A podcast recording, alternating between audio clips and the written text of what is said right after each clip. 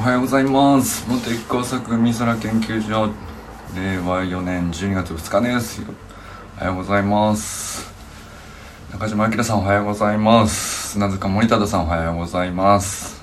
山本健太さんおはようございます。昨日ありがとうございました。えー、森本茜さんおはようございます。寺石由香さんおはようございます。清水信之さんおはようございます。中村修平さんおはようございます。山田友人さんおはようございます。皆さんもうあれですかね。寝てる？とりあえず。寝れねえよな。いや朝4時からすごいものを。ね。いや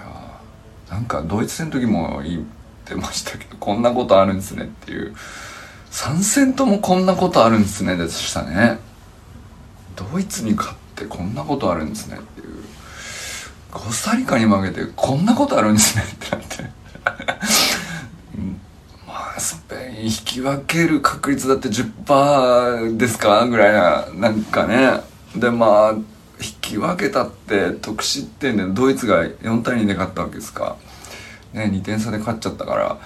引き分けてもダメだったわけですもんね。すごっ。それをなんですか？後半2点ひっくり返す。こんなことあるのいやなんかドイツの時よりすごかったのかもしれないな。本当は。でもドイツの時はなんか一発目のジャイアントキリングだったからあの衝撃でかかったですけどなんだろうな。スペインはねだってもうさじゃドイツの時の奇跡みたいなことあんのかな？いやあれは何気にこう実力あったんじゃないかみたいなその雰囲気感じさせるものもあって。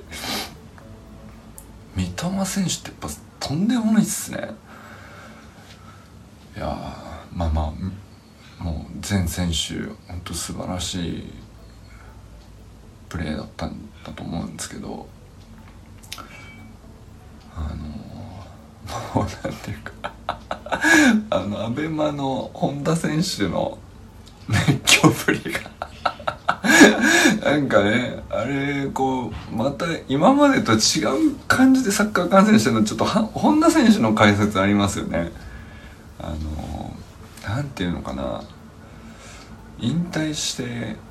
もう監督目線で本当はこうした方がいいっていう客観論っていうよりはもうベンチメンバーの雰囲気になるというか俺が出たらこうするみたいなさ。その目線ででかつまあその正解ない中でも確かにそれもっていう思わせる説得力っていうか、あれをこう聞きながらだと自分もなんだろうテレビ観戦してるっていうよりはベンチからこう見てて次お前行くぞって言われた時にこう考えてこう準備するみたいな体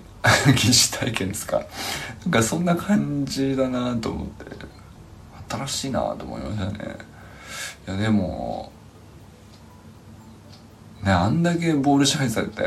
そのまあドイツの時もそうでしたけど。8人とかでしたもんね。いやすごい。なんかもうねスペインのオフェンスの練習相手なのかなっていうぐらいね。そのあかねさんおはようございます。なんかあれありとあらゆる角度からなんつうのもうマシンガンのように打ち込まれて。いろんなこう細かいパスだったりセンタリングだったり。まあ、しかも先制されたのもなんすか開始12分とかだからさもう心折るには十分なね。なんかもうなんていうか割とシンプルに。割とシンプルに放り込まれてバコンって入って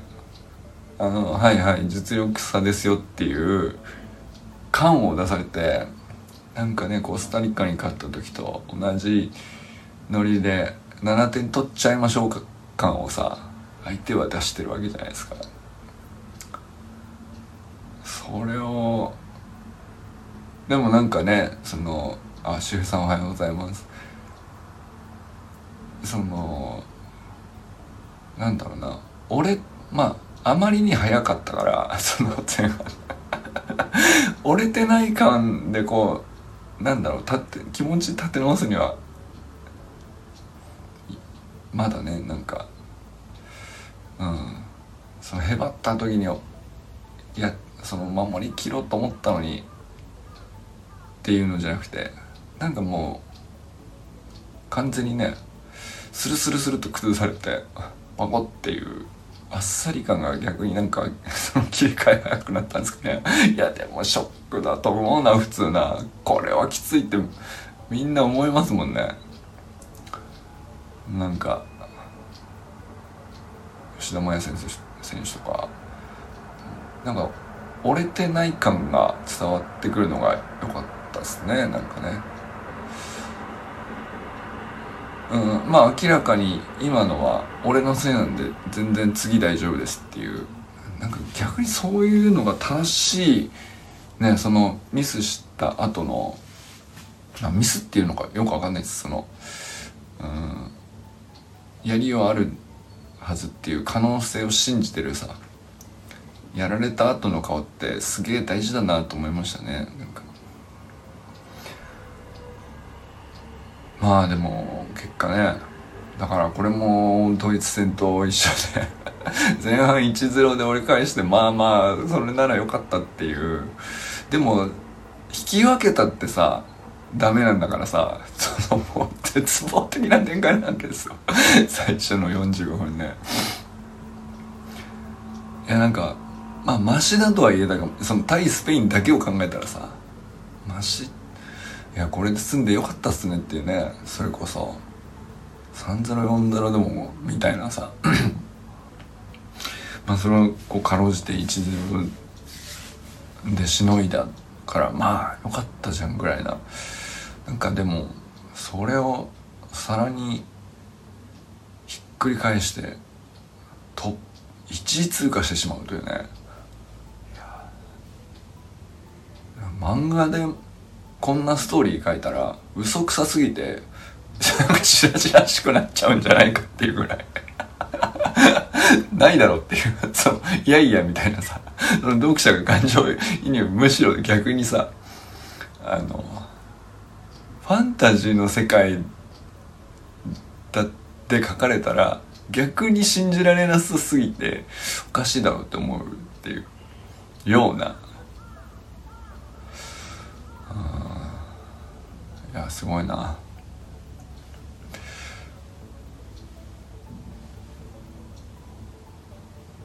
もう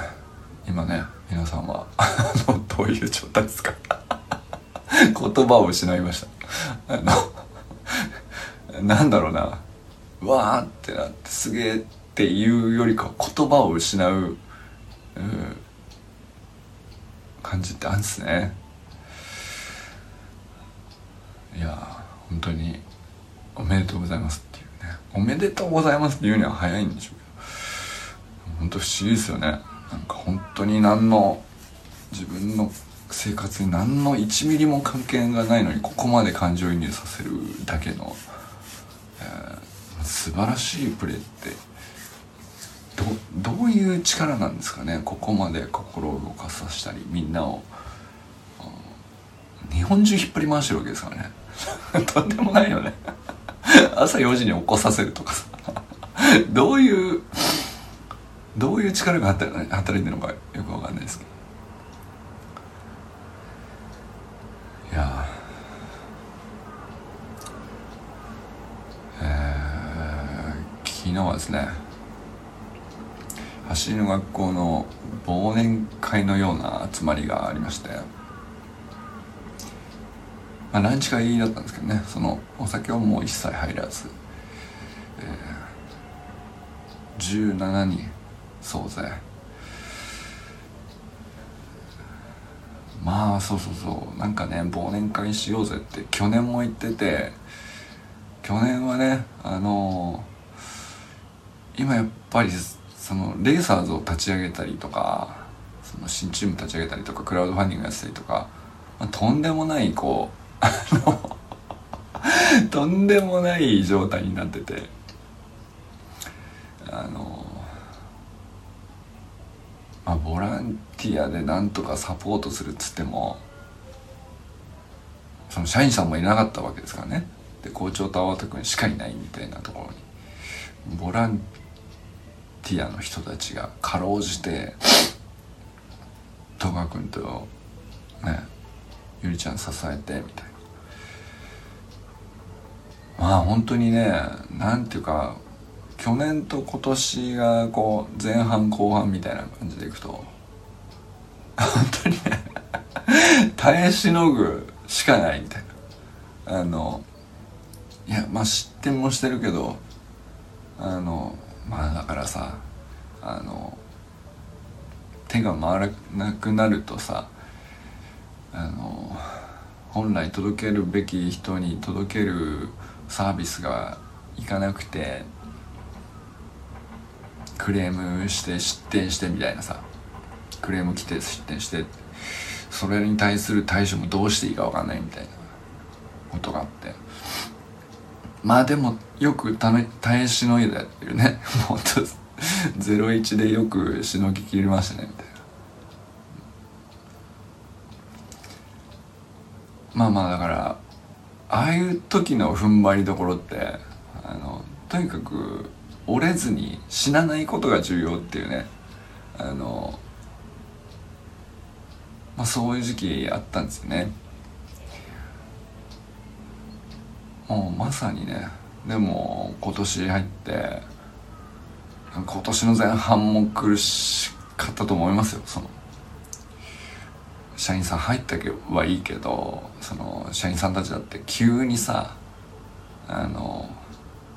ボランティアサポートの立場から社員になったからこう急に能力上がるわけじゃないので。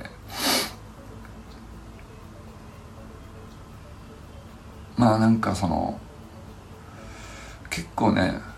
あの経営者の気持ちってね誰も伺い知れないですけどね孤独なお立場だと思うので。きつかったんじゃないですかね。でまあでも折り返しこうなんか反転攻勢になりかけたのがもう夏入ってからじゃないですかね。でまあ910ぐらいにこうようやくうん今年は今度こそ大丈夫かもみたいな感じになってあのまあ本当ね1時間2時間のランチ会っていう感じですけどそんなね盛大な忘年会を開けるほどではないにしても一堂にやっとその返せるチャンスが巡ってきてまあそんな感じでしたよね。でまあ今までねオンラインでしかお会いしてない方にもみんなご挨拶して。あなんかそのねオムライス食べてガパオライス食べてみたいな感じなんででコーヒー飲んでみたいな感じだからそんなさワイワイ盛り上がるような話でもないんですけどあの間違いなく一体感があって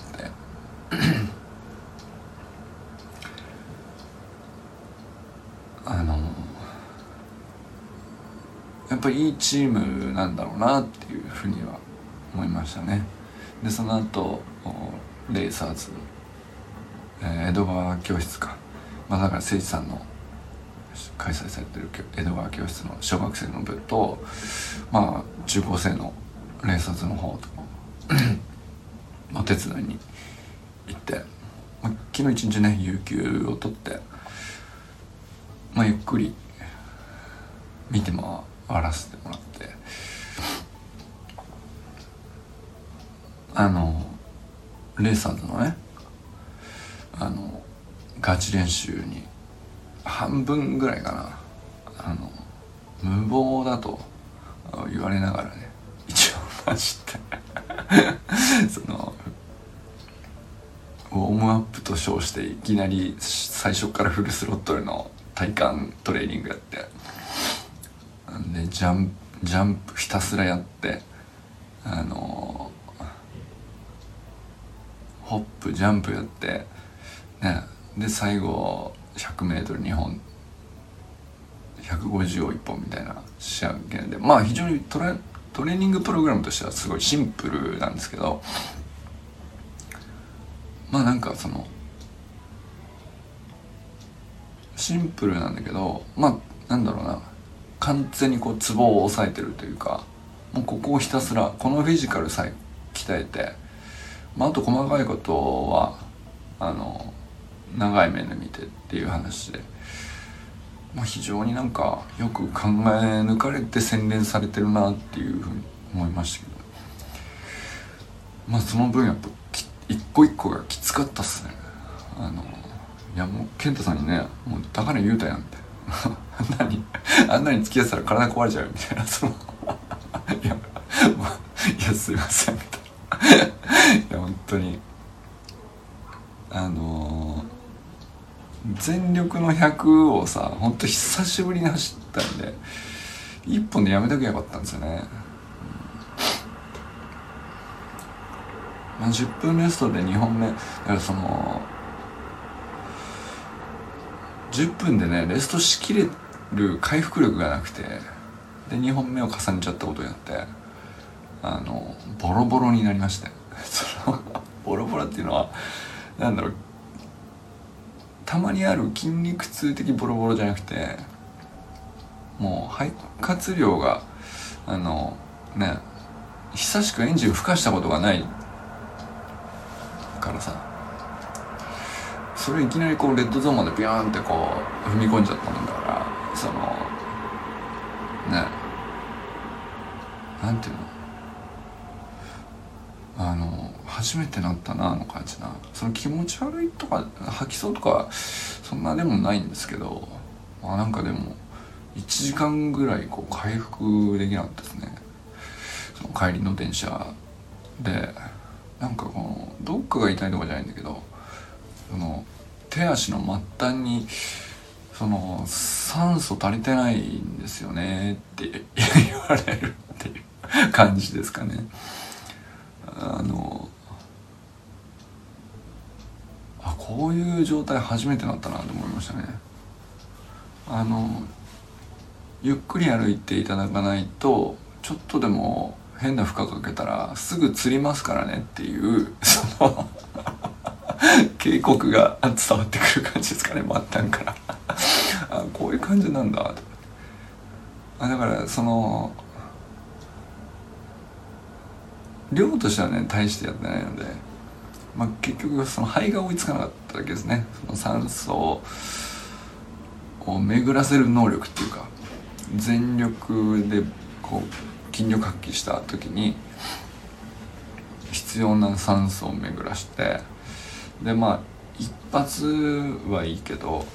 あのまあ回復能力ですからねどっちかというと。10分のレストで回復させる時の、まあ、肺の能力がだいぶ下がっててめちゃくちゃダメージ食らいましたね。友人さんおはようございます。友人さんもねあのスペイン戦で仕事が上がった後だと思いますが。まあこういう日は仕事の準備もね上がりますよね。いやあんなことあるんですねっていうのを3戦ともそう思ったよね。勝っても負けてもそんなことあるって思う。いやだからまあグループリーグのね過去のグループリーグの感じとしては3戦全てにおいて一番その面白い面白い面白いっていうさ 面白さで言ったらさ過去一じゃないですか。ねまあジャイアントキリング2発っていうのもまあまあまあまあそのね嬉しいっていうのもありますけど単純にその戦いとしてグループリーグの展開としても最高のシナリオっていうかこれ以上盛り上がるシナリオないじゃんっていうさ。あのドイツだってとんでもなくこうショックを受けっ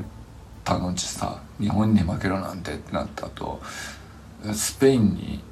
引き分けてでコスタリカに得失点差をつけて勝てばまあ一番確率高いですよねドイツからすればね。でまあまさか日本がさスペインに勝つ前提で考えないねその他のチームからしたらさ。まあだからドイツとしてはもうあのなんだろうな。初戦で日本に負けたショックがありながらまあ最善の展開をでね残り2戦やって。それで その上を行くにはね日本が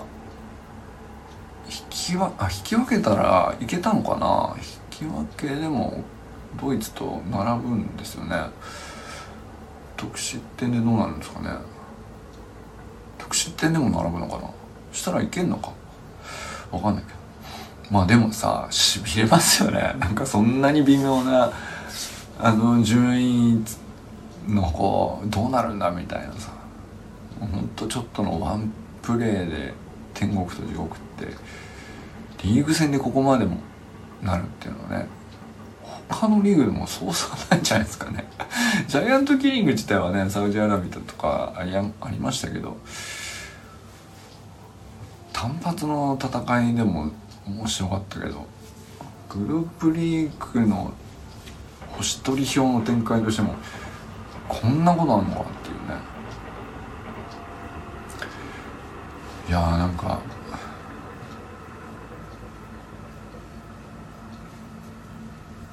あのー、こねどっちも先制されてからの逆転っていうところがねなんかあのー、感情移入させられるんですかねやっぱりね。最初苦しくてさかなかうまくいかない時に踏ん張れる人がさあの まあなかなかきついよね。きつい時ってさ昨日ちょっと前よりも今の方がさらにきついってなるともうなんかその下向きの予想しか立たない。脳みそがさ下向きになる予想しかできないじゃないですか。なんていうかこう上がる要素ができないっていう要因が見つけられなくなっていくんですよね。でも必要なのはあの状況を v, v 字回復までいかなくてもいいけど好転させる要素を探すなんていうか視野の持ち方が必要なのに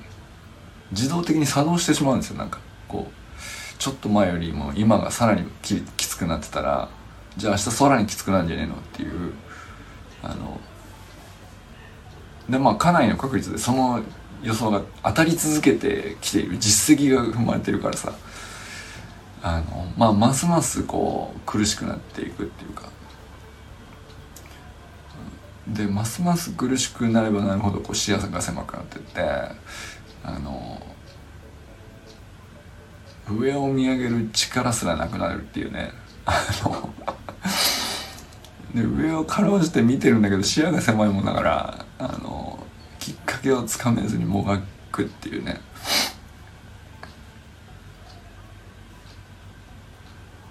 まあなんかそういう感じだと思うんですよ。調子悪い時とか。あのねできるだけ上機嫌で一日過ごしたいと思ってても下がっちゃう時下がっちゃうじゃんとかさ。あの別に気分の問題だけじゃなくて単純にね物理的にその体調を崩したりとか免疫下がったりとかあのすんげえこうフィジカルで疲労しきっちゃってあのまあしんどいっていうね。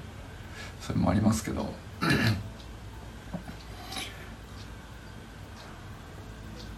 なんかそういう時に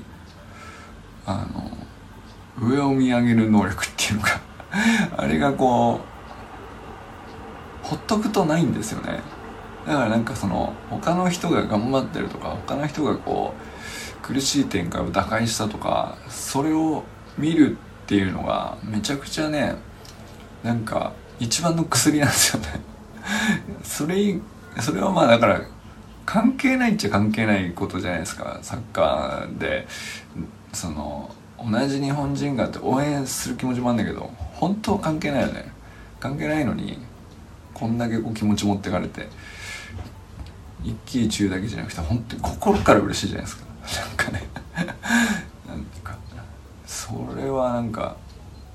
あのやっぱこれが可能だと信じたいんだけどいざ自分がしんどくなった時にあの信じれなくなっちゃうことも分かってるんですよね。なんかね。だからなんかそれをそういう時の自分を救う薬として あれを確保しておきたいっていうか。あの時同じ日本人のあいつらってこうやったじゃないかっていう。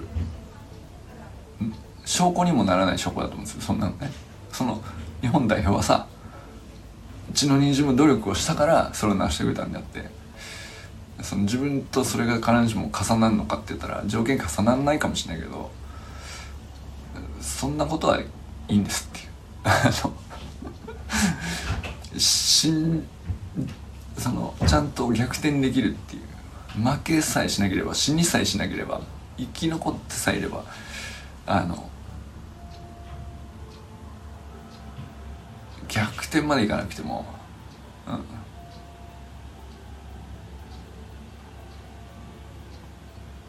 なんつうんですかね。戦い抜けるみたいなさ。まあなんかその信じる力をこう支えるものですかね。なんかそういうものをこう求めてるのかなと。まあだから4時に起きる価値があるっていうのはそういうことなのかなってね。よく考えたら本当わけわかんないですよ。本当に。4時に起こさせるとかさ。夜中の何時にまで起こさせるとか、うん、で普通のゴールデンタイムの7時に始まった試合で負けさせるとかさ もうちょっと勘弁してくださいってね。いや本当勘弁してくださいよって感じなんですけど。でもあのそれもこれも全て完璧でしたねなんかね。そうあるもうなんもうねなんか後付けで言えば全てそうあるべきものを受け取ったのかなっていうね。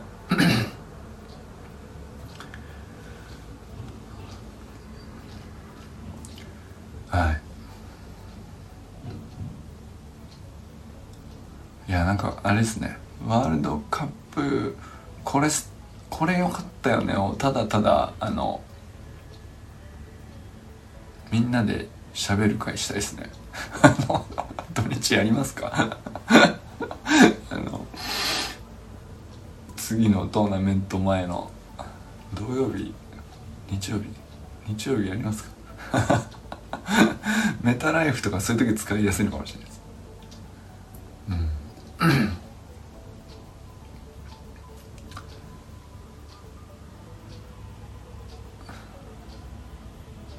いやなんかねあのまあ一回こう最悪の地獄をこう知っておいてそれをこう受け入れる力があれば、まあ、あとは上がそれよりはマシな状況って常に自分を置いておけるみたいな。なんかそういうのをなんかメンタルの強さって何なんだろうなってずっと思ってるんですけど。なんか叩かれても起き上がるではなく最初からもう最悪のところに想定がちゃんといっててクリアに。まあ本当に最悪物を食べて屋根さえあれば寝れるじゃんみたいな。ところまでだったら受け入れれるなみたいな。その受け入れるラインをこう最終ラインをさあのめちゃくちゃ下げてさ。そこで耐えしのげばいいんだったらそれもできるっていう。なんかそういうそこそれよりこれより下がるってことはないだろうってとこまでまず下げてその想定はさまあそうそう来ないけど来てない時にそれをなんか結構クリアに描いて疑似的に受け入れとくとあの、まあ、落ちてってる時もそれよりはマシな状態にまだいるっていう感覚がなんかひょっとしたメンタルの強さかなっていうね 気もしたりしたかな。なんかね。なんかそれくらいさなんかもう前半12分でパコンと入れるあんなにあっさり決められて逆にでもなんかあんまり折れてる感がないっていうのがあそこが僕むしろ一番なんか僕的にはハイライトで得点はまあもちろん素晴らしかったんですけど。ね。なんかあんなにあっさりやられてあこんなに折れてない顔ってできんですねっていう。のが一番 なんていうか響いたかな、うん、だってもう見てる方がむしろ折れてましからね。見てる側からしたらさ。あまあねってなってさ。あのやっぱりかみたいな。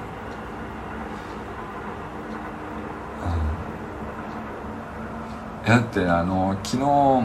さあの進学校の皆さんで集まった時に結構な人が言ってたの。あのなな誰かが言ってたんですけどあのドイツ戦の前半も似たような本当にしんどい前半だったじゃないですか。でまあ先制されて。で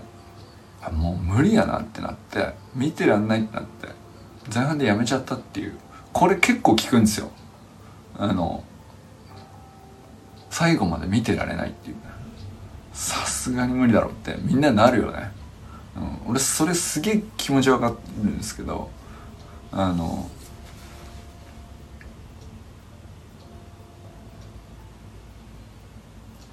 なんだろうな。結構いましたよね。前半でしんどくて消しちゃいましたみたいな。で朝起きたらどうなってんすかみたいな感じになってるっていうね。あの言った人結構いたんですけど。でもそれがこう普通だと思うんだよね。なんかね普通ってことはないけどさあのよほどのサッカーファンじゃなかったらとか、うん、そうなっても、う、別にね変じゃないっていうかそういう気持ちになるよねっていうね。それぐらいこうなんか折れるシーンをこうさ客観的にテレビの前で何のこう痛でもないリスクもない状態で見てるのにそこまでこうきつい状況なわけじゃないですか。あの状態で吉田麻也選手とかさこうバーッとカメラで抜かれてゴンの選手とかなんだろうな。あの前半12分でやられた顔じゃないんですよね。なんか俺はあそこが一番グッときましたね。なんだったらね、うん、これこの表情でいられるメンタルさえ保っていたらっていうそれで勝てるわけじゃないけどさ。でも最低死ななあそこで死なない顔が死なないっていう状態がなければね。後半の逆転もないですよね。でテレビ消しちゃうっていうのが僕は普通だと思うんですけど試合を捨てないでで耐え忍ばなかったらもう2点3点4点って入れられちゃうぐらいさ攻め込まれててさ、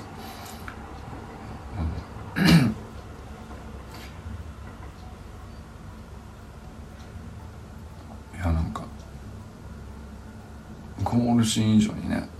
なんかあの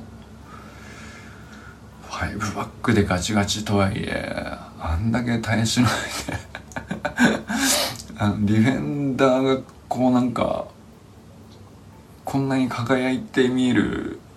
ワールドカップもねちょっと僕はねそのあんまりこうサッカーに見識がないっていうかさ詳しくないからあの点決めたその選手のあゴールがかっこいいぐらいの浅い感じしかないわけですよ。343とか言われてもよくわかんないとかさ。なんかそそういうの程度なんだけどままあさすがに今回はなんかあのディフェンダーへのリスペクトっていうかかめちゃくちゃ輝いて見えてるよね。死なないで耐えしのぐメンタルの強さがこうちゃんとなあれね視覚的には映らないけどやっぱり感じ取れるようになったのはそうやって見るとね、うん、あれ何回でもしがめますよね。っていうかさ。だから今回ね俺ワールドカップでさあのディフェンダーばっかり見てる気がするんですよね。あのドイツ戦の時に僕はリューディガー選手リューディガー選手ってずっと言ってましたけどあれもそうだけど結局ね。敵もさあのフォワードで例えばドイツのフォワードで何得点もひたすら決めまくるクローネ選手とかなんかいたじゃん。あの、まねイングランドのベッカムとかさそのフリーキックがすごいとかねなまあクリスチャーノ・ロナウドがドリブルでどう突破するのかとかっていうのしか、まあ、分かってない状態で見てたサッカーっていうの。のとはちょっと違いますね。なんか今ねディフェンダーがめちゃくちゃなんかあこんなに素晴らしいプレーをするんだっていう。そっちの視点で見たサッカーは全然違う競技になってるっていうね。俺の中ではね。はい。ということでちょっと熱くなりすぎるので、うん、また別途やりましょう。あのサッカー談義あのユージンさん詳しそうだからうんちくを聞きたいですその単純にね。はい。なんかそういう回もあっても良さそうですね。はいということで今日は一日皆さん誰と笑いますでしょうか。今日も一日良き一日をお過ごしください。じゃあねいい一日始まりましたねすでにね。本当おめでとうございます。俺たちおめでとうございます。みたいな感じです。じゃあね。